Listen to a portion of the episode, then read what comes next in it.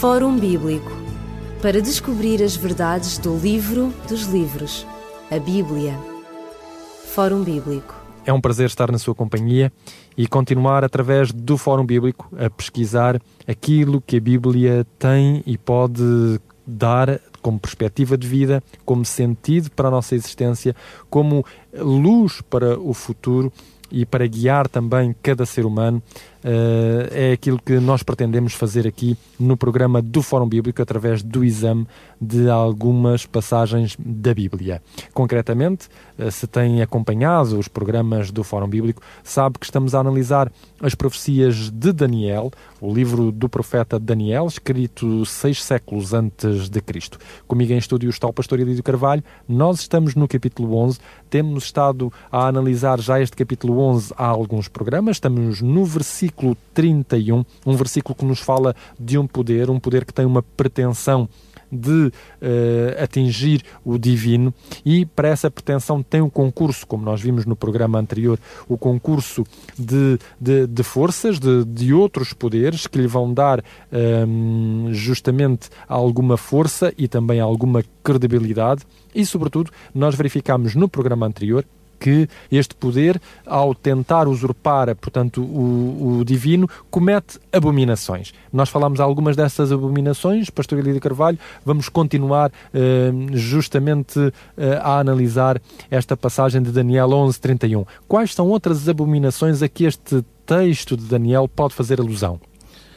Portanto, como dissemos no programa anterior, uh, isto, como estamos no capítulo 11, obviamente que é um crescendo dos capítulos anteriores e cada, cada capítulo dá uma réstia de luz, dá um bocadinho mais de luz à luz anterior.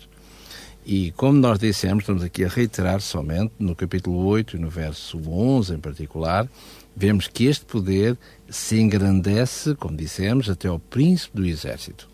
Por ele ser tirado o contínuo, e se olharmos, compararmos com o capítulo 11, no verso 31, fala tirar o contínuo, é? Uh, sacrifício. Depois diz, voltando ao, ao 8, verso 11, diz também: o lugar do santuário será por este poder tirado e lançado por terra. Portanto, vemos aqui a profanação por excelência.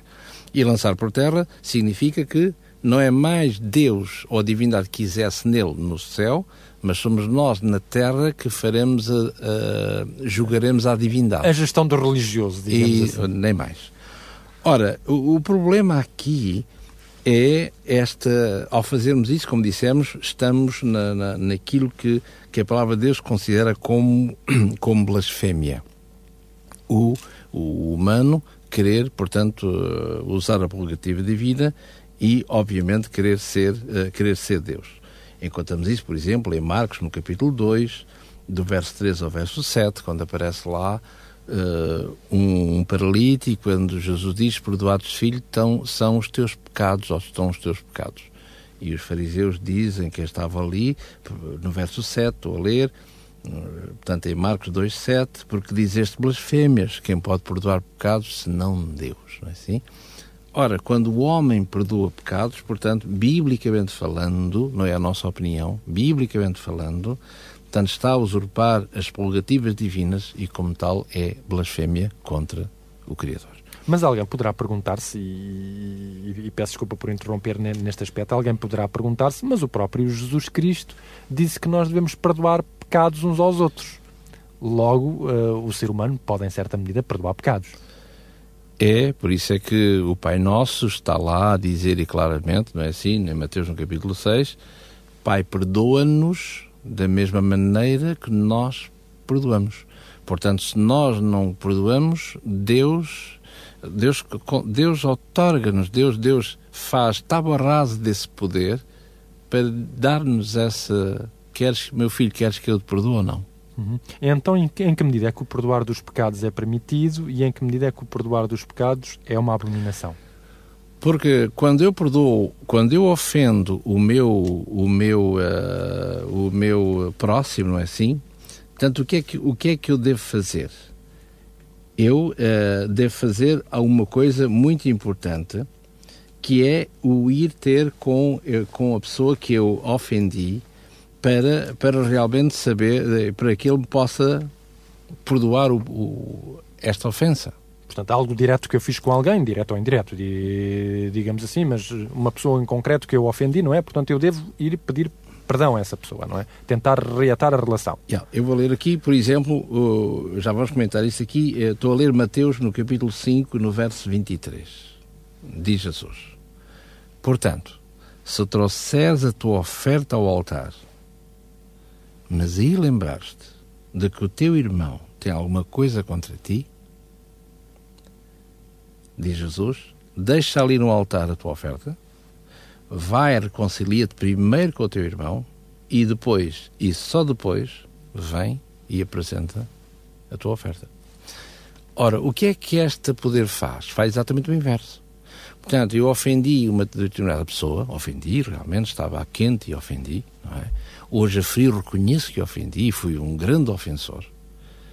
Mas, em vez de eu ir ter com a pessoa ofendida, como o texto preconiza, e, e noutros textos de Mateus mostra claramente isso, o que é que eu faço? Como bom uh, elemento uh, daquela, desta, deste, desta entidade religiosa, vou dirijo-me diretamente ao sacerdote para me confessar e eu fiz isto, isto, isto, isto, isto, e o sacerdote dirá meu filho faz isto assim, assim, dentro da igreja, uma tipo de penitência, e depois estão, uh, portanto, eu te absolvo. Ora, tudo isto é muito bonito e eu saio, eu, na minha, na minha ignorância, eu saio daquela igreja totalmente livre. O problema é a minha relação com o meu próximo, o tal. Eu não o posso ver, eh, no sentido de tenho vergonha de estar ao pé dele, ele não pode ver porque tem um ódio tremendo, porque a coisa ainda está, está pendente, não é assim? Mas o que é espantoso é que eu saio da igreja livre que nem, uma, nem um, um bocadinho de algodão. Portanto, há qualquer coisa que não está bem, é assim?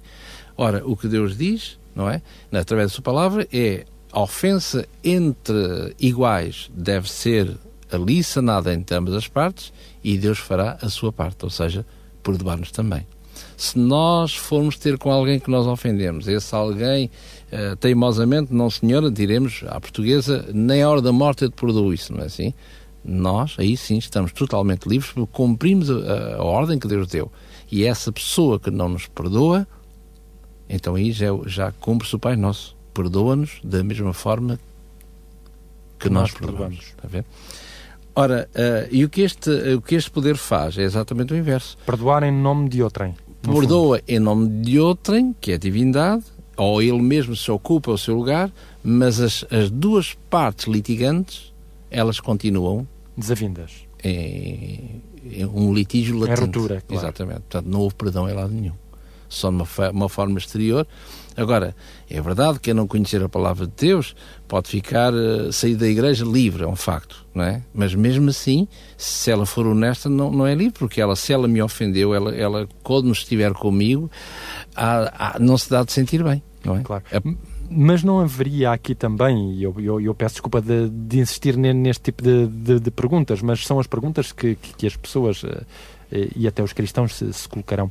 Não haverá aqui nesta, nesta pretensão eh, alguma, alguma hum, credibilidade quando Jesus, por exemplo, diz tudo o que ligardes na terra será ligado no céu e tudo o que desligardes na terra será desligado no céu. Ou, ou, seja, não otorgou de Jesus Cristo à Igreja justamente este, este poder de fazer as coisas e depois Deus ter que assinar por baixo? ele diz à Igreja exatamente o que ligados, não uma pessoa, alguns vão dizer que é uma pessoa, não é? Alguém que Deus diz a alguém diretamente, tudo o que tu ligares será ligado o que tu desligares, não é assim? Mas os Evangelhos mostram que essa palavra de ligar ou desligar tem a ver não com uma pessoa em si, mas, uh, por exemplo, com a, a Igreja, não é assim? Eu estou a ler, por exemplo, no Mateus, no, verso, no capítulo 18, no verso 18, em verdade vos digo tudo o que ligardes à Igreja será ligado, será, uh, portanto, ligado também no céu. É verdade que a Igreja tem, tem o seu papel, tem, é assim, mas a última, permita-me, a última opinião, digamos, a última palavra, essa é, como podia, não podia deixar de ser, do Criador de todas as coisas que é Deus, é assim.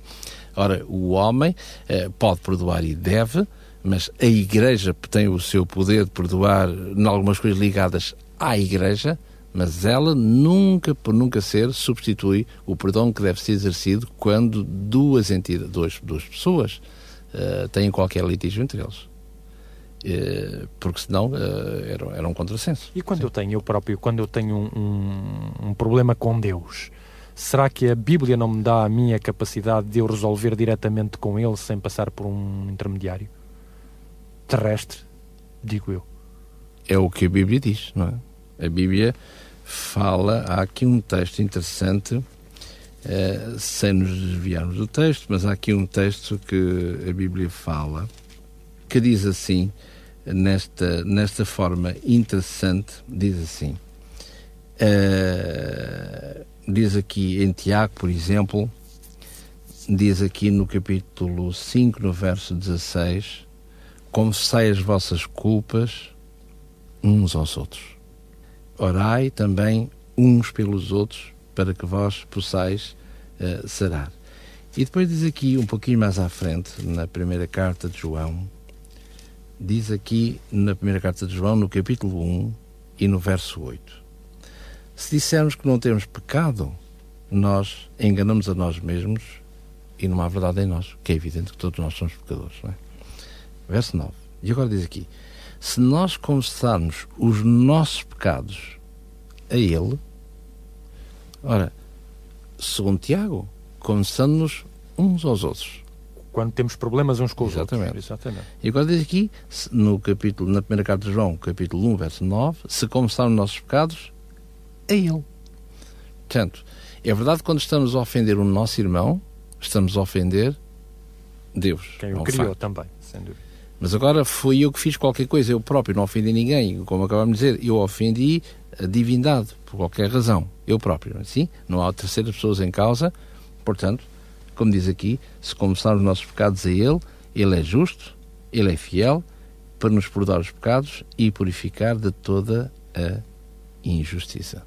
Portanto, se voltarmos agora a Daniel no capítulo 11, que nós temos estado a analisar, pela palavra de Deus, Portanto, esta intercessão, digamos assim, uh, no aspecto do perdão, uh, pode ser feita diretamente entre o crente e o próprio Deus, sem necessidade de passar por terceiros. Nem tem que passar, porque o sacerdote não tem esse poder.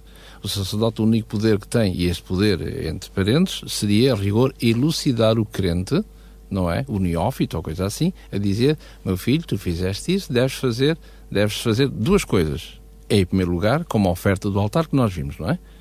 Antes de dirigires a Deus, deves dirigir ao teu irmão. Depois disso, então deves ir a Deus, então, uh, confessar, se quisermos, uh, e devemos fazer aquilo que nós ofendemos Deus, porque ao ofendermos um filho seu, estamos a ofender o Pai, que é evidente. É? Claro.